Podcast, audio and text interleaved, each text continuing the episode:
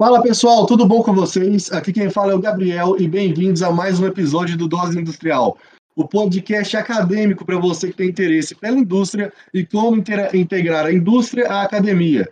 E hoje estamos aqui com o Abel, que ele trabalha aí na Fiocruz, na unidade de Famanguinhos. Fala aí, Abel. Boa noite, pessoal. Obrigado pelo convite. Bom, o Abel, o Abel, conta pra gente aí, mano, assim, como foi sua trajetória aí? Como é que foi sua pesquisa? Como é que você fez para chegar na onde você está hoje em dia? Cara, assim, é, eu, como você sabe, eu sou farmacêutico industrial, sou graduado aí pela Universidade Federal de Ouro Preto, é, e eu tive uma carreira na indústria farmacêutica é, durante um tempo em São Paulo, trabalhei em algumas indústrias multinacionais. Desde 2012 trabalho na Fundação Oswaldo Cruz, tive a oportunidade de ser aprovado no concurso público, e isso, tenho mestrado pela Universidade Federal de, de, de do Rio de Janeiro, em, te, em, metodologias de processos químicos e bioquímicos. E, e, eu atuo desde então com esses processos produtivos de medicamentos novos e medicamentos absorvidos de, no, de outras empresas é, para o Sistema Único de Saúde. Então, o que a gente faz aqui é, é desenvolver é, é medicamento e absorver tecnologia através de parcerias para aproveitar esse poder de compra do, do, do Ministério da Saúde para é, fornecer medicamento e tecnologias mais inovadoras para o SUS. Então é isso que a gente é, faz hoje é, aqui em Farmanguinhos. Pô, bacana demais, velho. Mas assim, agora o que a gente quer saber no dia de hoje para o nosso assunto do podcast aqui de canabinoides. Fala aí, o que você tenta desenvolver na sua pesquisa hoje? Nessa pesquisa? Então, pessoal, hoje existe, é, existe um, um, projeto de absorção tecnológica para que a gente absorva um medicamento que foi desenvolvido numa empresa privada, devidamente é, autorizado pela Anvisa, para que a gente possa produzir esse medicamento que foi desenvolvido no laboratório público. A vantagem disso é que a gente teria acesso a essa tecnologia de forma mais rápida e forneceria é, bem mais rápido para o paciente. E uma das tecnologias que hoje a gente está absorvendo é um medicamento à base de canabidiol, né, que é um dos canabinoides aí da, da cannabis. E, e a ideia é que a gente, a partir desse, desse projeto, a gente comece a acessar né, todas essas tecnologias, é, desenvolver novas tecnologias a partir da, da, dessa porta de entrada, vamos dizer assim, do canabidiol. É bem legal, cara, assim, é um, é um é um projeto bem interessante, a gente está bem animado, porque esse medicamento hoje, isso é na farmácia, ele custa mais de, acho que, dois mil reais o frasco de 30 ml, né? E, e como, vocês sabem, como vocês devem saber, ele é de uso, de uso crônico, né? Então, ele é de uso contínuo. Então, imagina aí um paciente ter que arcar com um custo de dois desses frascos aí por mês, né? Você tá doido? Nossa senhora, dois mil reais. Bom, você acabou de falar aí que você trabalha só com o, o CBD, né, que é o canabidiol, não é isso? É, hoje a gente está trabalhando com para absorver esse medicamento, né? Mas é, ele é só uma das moléculas, né, que existem aí dos canabinoides que podem vir a se tornar tratamentos, né? E a gente está sempre monitorando esse horizonte tecnológico, né, para saber quais das tecnologias vão se tornar viáveis para algum tratamento e aí sim a gente é, é, poder transformar isso num, num tratamento viável. Né? Sim, bacana. Eu, Pereuiano, vocês querem perguntar como é que é? é eu queria perguntar, é, vocês estão absorvendo essa tecnologia é, de uma indústria brasileira? É de uma indústria brasileira, a Prate Dona Duzi, do Paraná. Ela é uma das primeiras, ela é a primeira indústria a ter um registro, na verdade não um registro, é uma autorização sanitária um pouco diferente, de um medicamento é, a base de canabidiol, é, numa subclasse que a Anvisa criou, que são produtos de cannabis, né? Então a Anvisa criou essa subclasse. Então, assim, isso já permite uma, uma facilidade, né, para vocês terem uma ideia. As pessoas que tinham que ter acesso, a, sei lá, cinco anos atrás, há pouco tempo atrás, está importando canabidiol, uma dificuldade jurídica enorme. Agora a gente já tem na Anvisa um medicamento registrado, a pessoa pode ir na farmácia com o medicamento controlado, a pessoa pode encontrar encontra um, prescritor que, que, que, vá, que vá fazer a prescrição, compra de forma tranquila. Então, assim, Isso já, já, é, já é uma facilidade. No passado recente, mesmo a pessoa com uma prescrição não conseguia comprar dentro do país. Né? Então, o fato da gente ter um registro de uma empresa brasileira que fez na Visa já ajuda bastante para quem precisa, né? precisa comprar rápido. É, eu, eu inclusive, eu e o Pereira, né, a gente estava conversando esses dias aí para trás sobre o CBD, né, que dá, dá Prate mesmo, e a gente tava assim, velho, que loucura, né, mano? Se fosse perguntar pra gente aí um ano atrás, dois anos atrás, assim, eu ia falar assim, ah, mas Brasil ainda vai demorar uns cinco anos para chegar nesse. Eu não imaginava que era possível, Nossa né? Nossa Senhora. É engraçado, porque a gente tem essa sensação de que o Brasil ele é um pouquinho mais aquém do mundo em algumas coisas. E a gente, a gente já foi mais avançado em outras também, né? O programa de, de HIV AIDS do Brasil sempre foi muito elogiado. A gente trabalhou assim, de uma forma uhum. muito grande quando precisou controlar a epidemia. A epidemia de HIV AIDS é dos anos 80, o mundo inteiro trata AIDS. Mas o Brasil, o Brasil foi muito ativo, né? Não, nas políticas contra HIV AIDS. Mas em algumas coisas, né, existe, existe esse, esse atraso mesmo. Então, assim, você vai para você vai em alguns, em alguns países onde o, cana, o canabidiol já não é tão tabu, ele, ele é considerado, é, é como se fosse um novo ômega 3. Assim, né? Ele vende cápsula na, na loja de suplemento. Ó, canabidiol para melhorar a tensão, canabidiol para isso. Então, você vende cápsula de canabidiol em loja de suplemento. Então, assim, claro que também a gente tem que entender que, às vezes, a regulação é muito afrouxada. Tem que entender também se, se traz algum perigo aí para o paciente. Mas, de maneira geral, é, canabidiol para cosméticos, sabe? A indústria cosmética sempre se aproveitou muito da regulação mais frouxa né, em relação aos medicamentos. Né? Então, se já existe o, o, o, conhecimento do que o canabidiol é capaz de fazer no, no, corpo humano, já existe há muito tempo. E a gente está agora só conseguindo né, a solução mesmo, o canabidiol, é, registrada, né? E é um avanço, né? Então a gente não pode, não pode negar que já é um avanço, mas que, que eu concordo com vocês. Até um pouco tempo atrás a gente olha, parecia ser algo assim bem difícil do ponto de vista regulatório. É, vou fazer assim, só, só fazer um último comentário. Vou recomendar a vocês um, um, filme que é bem falado nessa pessoal que estuda cannabis, canabinoide, que é um filme que chama Ilegal. Vocês, não sei se vocês já escutaram, já ouviram falar dele. Não. Ele está disponível no YouTube. Ele é um vídeo que me chama a atenção isso que você comentou, Gabriel, de cinco anos atrás. Esse, esse filme é muito bonito, muito emocionante e mostra a luta de uma mãe pra, na Anvisa para conseguir importar o óleo do canabidiol. Né? Então ela foi lá na reunião da diretoria colegiada da Anvisa, né, advogado, deputado, senador, é, é, é, um vídeo, é um, é um filme que eu recomendo vocês assistirem. É um vídeo de uma hora e meia só, um vídeo produzido brasileiro, produtor brasileiro, que mostra como é difícil e por que a gente chegou onde nós chegamos hoje. E que não é assim uma, um motivo de comemoração. Teve que esperar a criança morrer para isso. Então, assim, eu queria, eu queria que queria que vocês é, deixassem essa dica aí, porque eu acho que ele ilustra bem essa coisa temporal de cinco anos atrás. Assim, é um, é um é um, um filme bem interessante para ilustrar isso aí.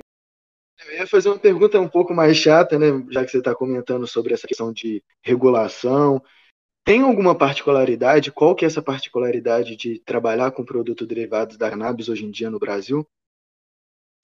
Cara, assim, como vocês sabem, assim, é, a gente não desenvolveu ainda o medicamento, a gente está absorvendo ele, mas assim, é, é, quais são as particularidades, né? A formulação em si é uma formulação relativamente simples. O problema está muito relacionado à, à obtenção é, nacional de um IFA com qualidade. Né? Então, assim, essa questão do plantio, de empresas que vão investir em plantio, empresas que vão investir é, em extração, né? o controle de qualidade, que é caríssimo também. Mas imagina você fazer aí o, o, o cromatograma aí dessas desses extratos todos padronizados, né? Esses processos não são baratos. Então, é, é, eu diria que assim é mais o IFA mesmo. Né? Hoje em dia, é mais o IFA. A tecnologia em si não é muito problema. Entendi. E o Brasil já é deficiente não só na... já tem essa deficiência, como você falou, devido a regulações para a produção do IFA é, derivado da cannabis, mas IFAs em geral são os bem deficientes, né? É, é, assim, a gente tem um problema com relação à IFA, é, já não é de hoje, né? Ah, existe, existem movimentos para produzir uma farmoquímica nacional, ou seja, seria uma farmoquímica. Em farma, é, Fiocruz tem um terreno doado pela UFRJ, no campus da UFRJ aqui, para a construção de uma farmoquímica nacional. Então, esse, esse, esse projeto já é há muito tempo falado, exatamente por causa desse, desse motivo mesmo. Né? A gente tem que ter condições de produzir nacionalmente, não apenas a parte da fabricação do medicamento, né, o desenvolvimento e fabricação, mas também o IF. Então, no caso dos canabinoides, também não é diferente. É, agora, imagina você, né, um empresário, ou, ou então alguém que quer investir em canabinoides, né? É, então, assim, não é porque é possível já juridicamente fabricar que a pessoa vai investir, né? Que um empresário poderia investir, porque o cara tem que ter certeza do, de quem vai comprar. Né? A gente tem que saber quem é que vai usar, qual extrato, como vai usar o extrato, né, qual, são, qual a demanda. Então, só vai existir é, a partir do momento que existir um mercado. Né? Então, hoje, por exemplo, a gente sabe que tem um mercado, algum mercado para canabidiol. Né? Então, assim, é, qual é esse mercado? O mercado público já começa a existir para algumas doenças, para algumas pessoas que falham nas terapias iniciais e avançam para outra. Olha, essa aqui não deu certo, você vai para o canabidiol. Então, enquanto, enquanto os protocolos clínicos não avançarem para que, é, é, para que a, as, algumas das doenças que hoje a gente sabe que podem ser tratadas com alguns canabinoides, elas, ela, esses protocolos não incluírem os canabinoides, alguns a, a, citarem os canabinoides, citarem os medicamentos produzidos com canabinoides, você não vai ter investimento para IFA. Porque hoje se sabe que é possível alguns prescritores prescrevem, mas eles prescrevem intencionando que a pessoa vá atrás do óleo, do, do efeito comitivo, ou seja, de todos os canabinoides no extrato, é, que porque não existe como você comprar um medicamento. E por sua vez, o, o, investidor também não vai investir em fazer uma fábrica de IFA de canabinoides, sendo que não existe um mercado formal. Né? Então, é, é, eu acho que é do, do ponto de vista do, da produção de IFA para medicamentos baseados em canabinoides é exatamente isso, é, é você ter um mercado estabelecido. E hoje tá, tá, a gente está começando a caminhar para algumas, pra, é, do ponto de vista regulatório, para você permitir. Mas o mercado ainda não existe, né? Então eu acho que é, é por aí que está os próximos desafios mesmo. É, eu estava fazendo uma pesquisa rápida sobre a questão do, da regulamentação e eu vi que, na verdade, o que a prática conseguiu, o que o pessoal está conseguindo, é, na verdade, é uma coisa sobre produto é, de cannabis e não medicamento em si. É, isso está, e eu vi uma, uma das justificativas da Anvida, a Anvida é que não teria os estudos clínicos que comprovassem a efetividade do canabinoide para a doença. É, queria comentar, se você comentasse um pouquinho sobre isso, se é de interesse da indústria é, fazer esses estudos clínicos para passar de um produto de cannabis para um medicamento de cannabis ou alguma coisa do tipo. É difícil pesquisar cannabis no Brasil, pessoal. Na Fiocruz eu não tenho, eu não tenho ciência de ninguém que está pesquisando atualmente, não, outros canabinoides para para tratar outras doenças, mas tem sim, tem bastante pesquisa para um monte de doença, fora do Brasil principalmente. Mas o, qual que é a grande questão, né, do, do, do meio ambiente é, nacional para permitir essa pesquisa, né? Se o meio ambiente não for, não for favorável, né, para que o pesquisador possa fazer os ensaios que precisa, todos os testes clínicos, ninguém, ninguém, ninguém anima a pesquisar. A, a, como todo medicamento, ele tem riscos, tá? Então, essa coisa só faz mal, só faz bem. A diferença entre o, o remédio o veneno é a dose, né? É, é, isso, isso vale para praticamente todos os medicamentos e até alguns que não são algumas substâncias que não são medicamentos. Né? Então, assim, é, a, o potencial do uso de substâncias canabinoides e do conjunto de substâncias canabinoides para tratar certas doenças é muito grande. É, a gente tem relatos de trabalhos é, feitos em Parkinson, a gente tem relatos de, em transtorno de déficit de atenção, é, autismo, crianças. Né? A gente tem vários tipos de relatos de, de, de prescritores e pais e associações que têm feito o uso dentro de ambientes controlados e têm obtido bons resultados né, para vários tipos de doenças. É, eu, eu tenho alguns exemplos também de usos de, de cannabis de forma recreativa que as pessoas fazem e, e pode aumentar, por exemplo, eu vi um estudo ontem, hoje, se eu não me engano, sobre isso, do aumento da tendência suicida em pessoas que utilizaram cannabis durante a pandemia. Mas é um, é um estudo é um estudo complicado, porque assim, é, você, como é que você faz um grupo controle disso, entendeu? É, é, e outra coisa, né? Todo mundo sofreu, o mundo inteiro sofreu os efeitos da pandemia em 2020. Né? Como é que você diferencia os efeitos dos aumentos da tendência suicidas é, foi só, pela, só pelo uso da cannabis? Né? Então tem vários fatores aí que precisam ser pesquisados. Esse tipo de pesquisa são, elas são importantes para gerarem novas pesquisas, né? Para dar subsídio para novas pesquisas. Então, assim, é preciso ter mais consenso sobre o tratamento de algumas doenças com o uso de canabinoides. Então, precisa de muito mais pesquisa para a gente chegar a, algum, a, alguns consensos, que foi o caso do, do canabidiol para tratar a epilepsia refratária. É, durante muitos anos se estudou epilepsia refratária e, e o uso de canabidiol para epilepsia refratária. Então, é, com o uso né, crônico por vários, várias famílias que foram utilizando em seus filhos, que né, só, é, só o canabidiol funcionava, foi, foi esse conhecimento tácito aí que foi sendo gerado, e o conhecimento clínico também, que deu subsídio a, a, dar, a gerar um tratamento viável. Né? E a mesma coisa tem que acontecer para as outras doenças. Né? Tem que ter o subsídio para pesquisa, a gente precisa ter pessoas pesquisando é, é, essas doenças que são muito complicadas de pesquisar, às vezes, você não consegue pessoa na idade certa. O grupo para ser pesquisado é muito complicado. Então, os estudos clínicos para isso também não são fáceis. Mas uma vez que você tem um consenso sobre, é, sobre como tratar determinada doença com canabinoide, e o pior, né, uma doença que já tem outros tratamentos. E aí ela vai brigar, esse tratamento ele vai brigar com outros tratamentos convencionais, né? No caso do canabidiol para epilepsia, epilepsia refratária, foi porque, como o próprio nome sugere, ela é uma epilepsia que não parava com outros medicamentos. Então, foi como se diz, ela foi é, é, as condições facilitaram é, ao mundo aceitar que o canabidiol era necessário. Mas, como eu falei no começo, né, foi preciso muito sofrimento para que isso fosse mais esclarecido. Né? É, então, para as outras doenças também. É preciso que pesquise e fique comprovado o benefício. Porque tem isso também, pessoal. Existe uma, vai existir uma briga entre tratamentos. Né? Um tratamento que um tratamento que convencional, sintético, né, com o canabinoide, vai, eles vão brigar, ou seja, qual vai ter mais vantagem, qual vai ser mais barato, né? Então isso, essa relação custo-benefício é que vai, é, é que também vai ser uma briga depois que o tratamento for considerado viável. Então eu ainda tenho um caminho muito grande, né, para os canabinoides trilharem aí para serem aceitos como terapias para determinadas doenças, né? para relatar uma outra coisa só rapidinho, assim, eu sei que eu já falei muito. É, eu tive a oportunidade de conversar com um amigo pessoal que tem uma, uma doença, é uma doença que meu, que meu pai tem. Né? Depois eu conto essa história para vocês.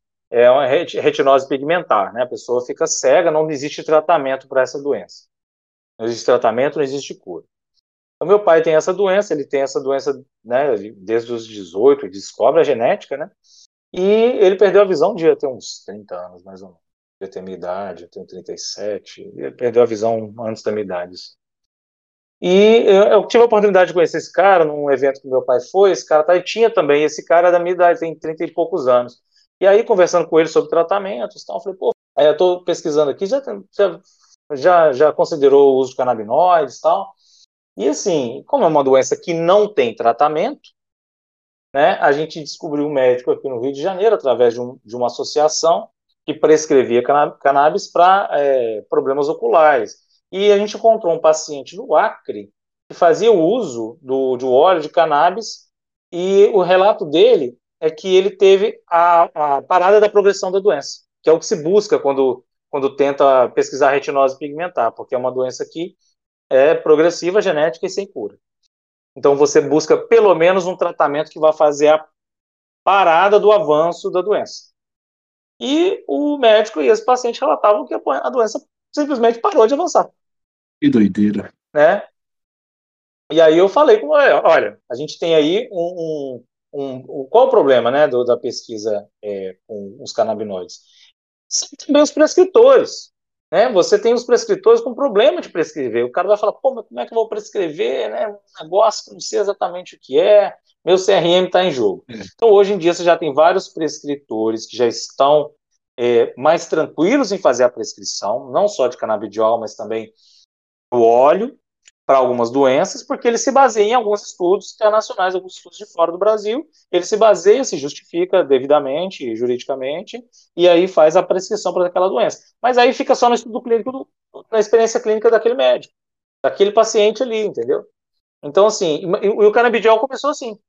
O canabidiol começou dessa forma. Alguns, algumas pessoas falam, olha, isso aqui vai funcionar para você, e, e, conversando, conversando, grupos de, de mães e pais e familiares, e é, o canabidiol surgiu dessa forma. E aí se tornou um medicamento, através da pressão que veio de baixo para cima. E, e, então, assim, é só, mais, é só mais um relato. A gente tem aí um relato de pessoas que estão utilizando, que não tem outro tratamento, ou os outros tratamentos não funcionam para aquela doença, e aí sim você tem a pressão de pacientes para a comunidade médica, falar, olha, quero a prescrição, me dá aí a prescrição. E a partir daí você começa a gerar a pressão, né? Olha, vamos, existe uma demanda, vamos pesquisar. Né? Será que funciona para Parkinson? Será que funciona para. Olha esse caso que eu falei para vocês. Será que, será que um colírio de um conjunto de, de moléculas canabinoides seria mais interessante para uma pessoa que sofre uma doença ocular do que a pessoa ter que ficar fazendo um óleo lá e, e, e fazendo uso oral? Então, assim, tem, tem, tem que ter essa, essa, esse incentivo para pegar essa pressão de baixo para cima e tornar pesquisa formalizada. É bem, é bem difícil, né, você ver potencial e você ver o potencial pouco aproveitado, né? Abel, a, a, além desse aparato de transferência de tecnologia que agora está sendo construído na Fiocruz, tem outras coisas além disso, igual, por exemplo, pesquisas um pouco mais voltadas para desenvolvimento de, de outros derivados de canabinoides? E qual que também, já juntando a pergunta, qual que você acha que às vezes é a, é a real é, potencial desses, desses derivados extraídos da cannabis? Né? Porque às vezes a gente entra numa dicotomia do, do senso comum, que é, uns falam que, que mas é mais falando do senso comum, né, que maconha só faz mal e outros algumas que, que ela só faz bem. Queria que você comentasse um pouquinho dessa, desse, dessa dicotomia também. Sim, sim, é, é interessante, sim, que no, no, no futuro próximo isso vá sim, é, vá sim migrar um tratamento mais convencional e aí ele vai avançar, ele vai amadurecer, né, vamos dizer assim. Ele ele vai amadurecer e, e se tornar um, um medicamento. É como eu falei para vocês, a Anvisa ela criou uma nova categoria, o produto de cannabis, né? É, para o paciente faz pouca diferença. Para quem precisa usar o, canab, o canabinoide, o canabidiol, ele vai, ele sabe como usar, ele sabe como precisa, e ele tem um folheto informativo, se vocês entrarem no site da Anvisa aí agora, fazer a pesquisa aí pelo produto de cannabis, vocês vão achar um, um, um, alguns produtos de cannabis, dentre eles o, o da Fiocruz, e, e, vocês vão ver o folheto informativo. O folheto informativo ele mostra, fala sobre tudo isso. Ó, tem que, você tem que fazer o uso de acordo com o seu prescritor. Mas no futuro próximo, com os, com os estudos clínicos realizados, ele passa a ser um medicamento convencional com bula né? Para qual doença, como usar, tudo aquilo que a gente vê numa bula comum. E é o que a gente espera, né? Porque é o que dá segurança para o paciente utilizar. Mesmo, mesmo medicamento é, é, com retenção de receita, é, o que dá segurança é exatamente todos os estudos que embasam ele até a bula, né? Então isso a gente já, já fica muito mais seguro. Porque assim, o canabidiol não tem efeito é, efeito sistema nervoso, ele tem efeito sistema nervoso central, mas ele não dá barato, né?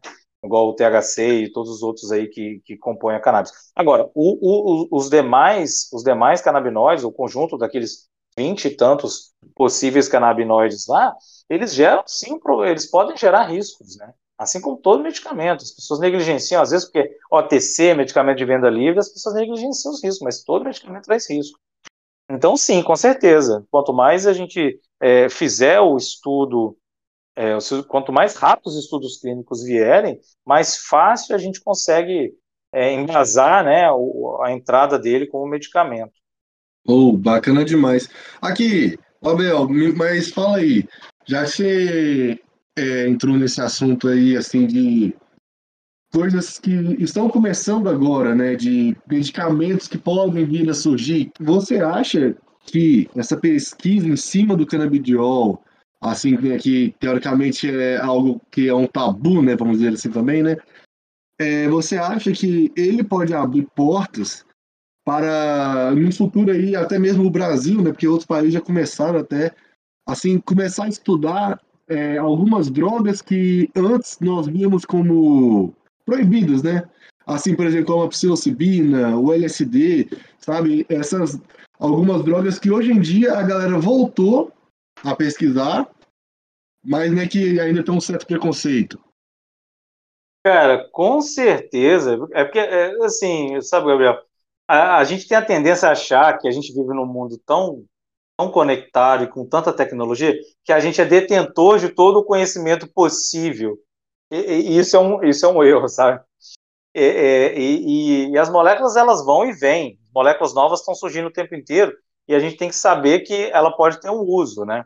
Mas assim, é, em existindo um ambiente propício para o pesquisador utilizar de forma é, a, a, prospectar as possíveis atividades daquela molécula, a, o caminho para chegar em um possível tratamento está pavimentado.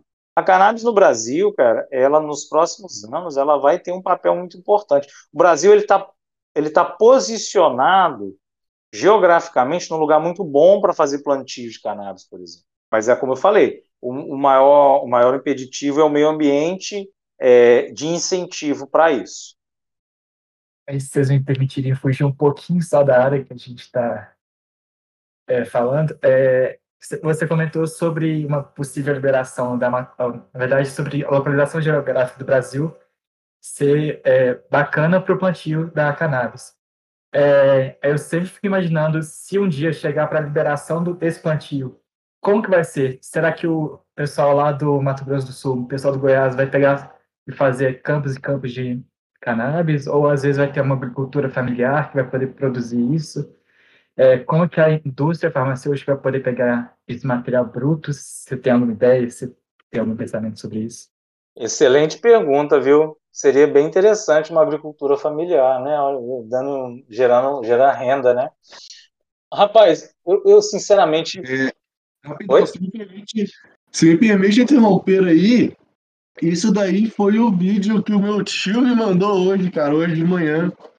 É, essa é uma reportagem aí que é de agricultura familiar. São 20 mil famílias já trabalhando com plantio de cannabis, cara.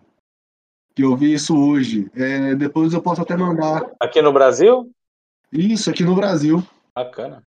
É, tá, tá bacana. Eu acho que. Porque o que acontece? Parece que essa semana teve uma aprovação, nessa semana, dia 14, aprovou é, uma lei que, assim, ajuda a facilitar, porque antes era muito difícil você conseguir é, plantar, de, mesmo que você comprove que é para tal empresa que está fabricando, ou está tentando fabricar o canabidiol, enfim, o medicamento, vamos supor assim.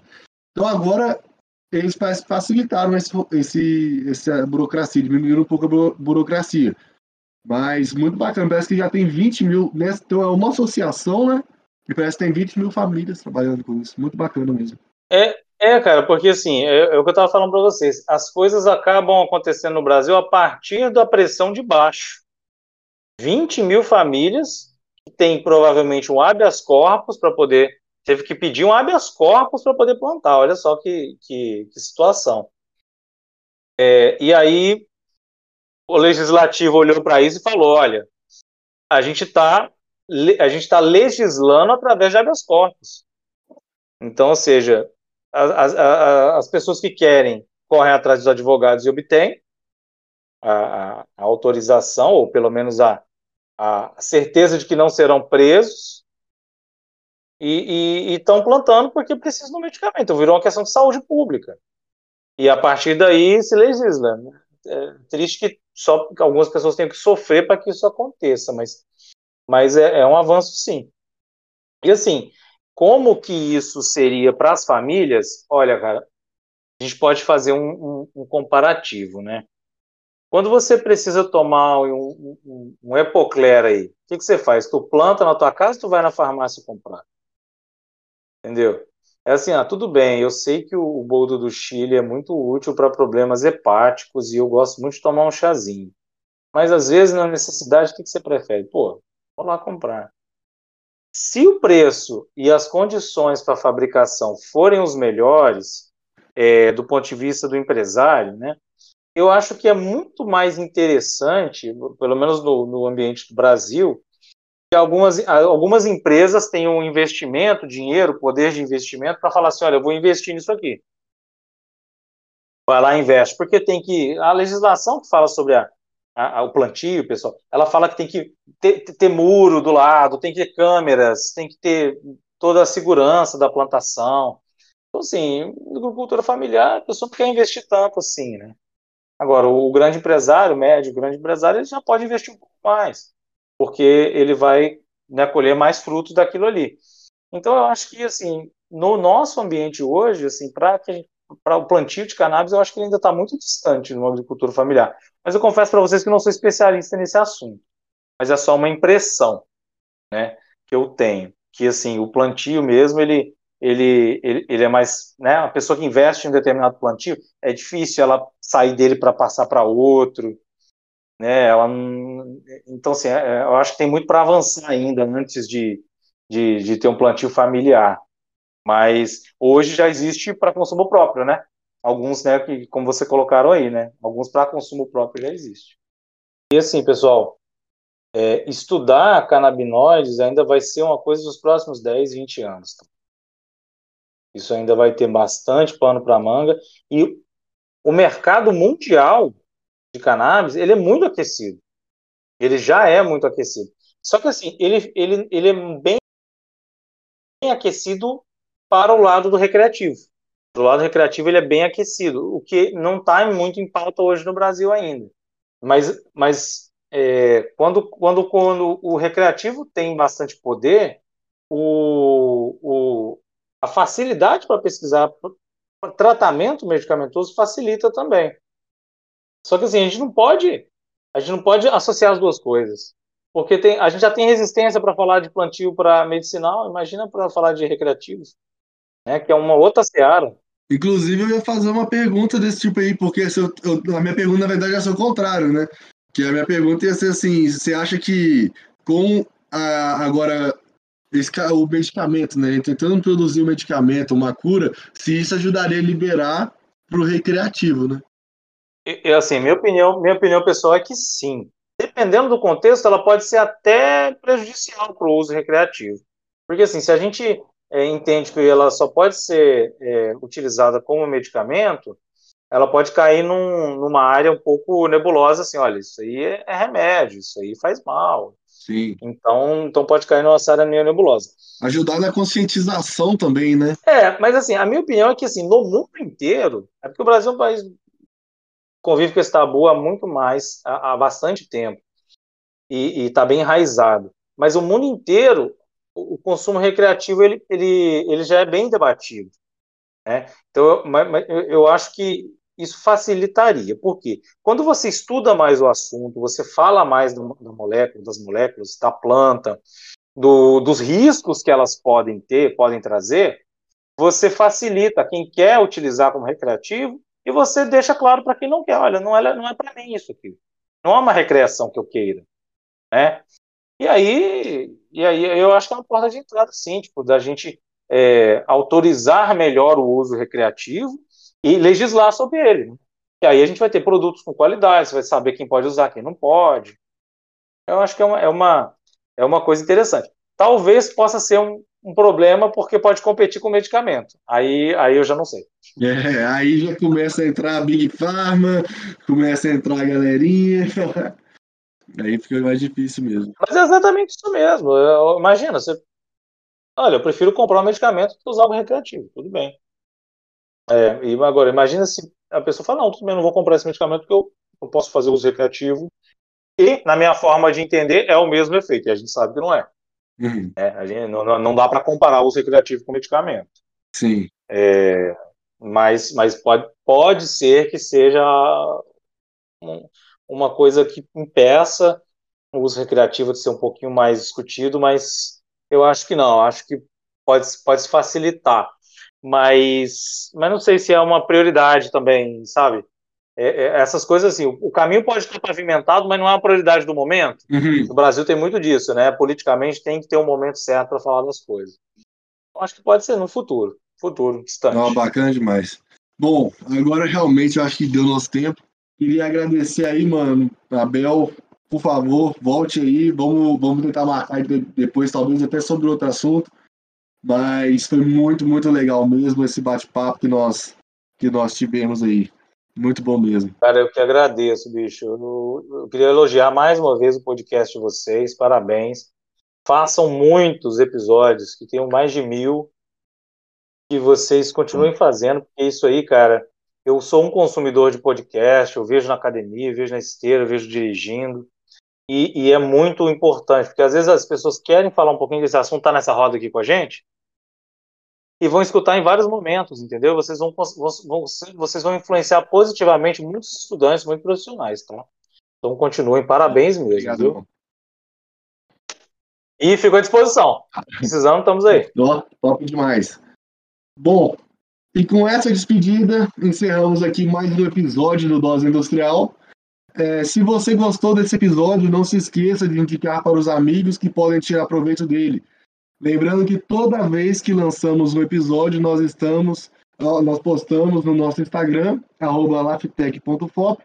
Então, assim, não se esqueça de nos seguir.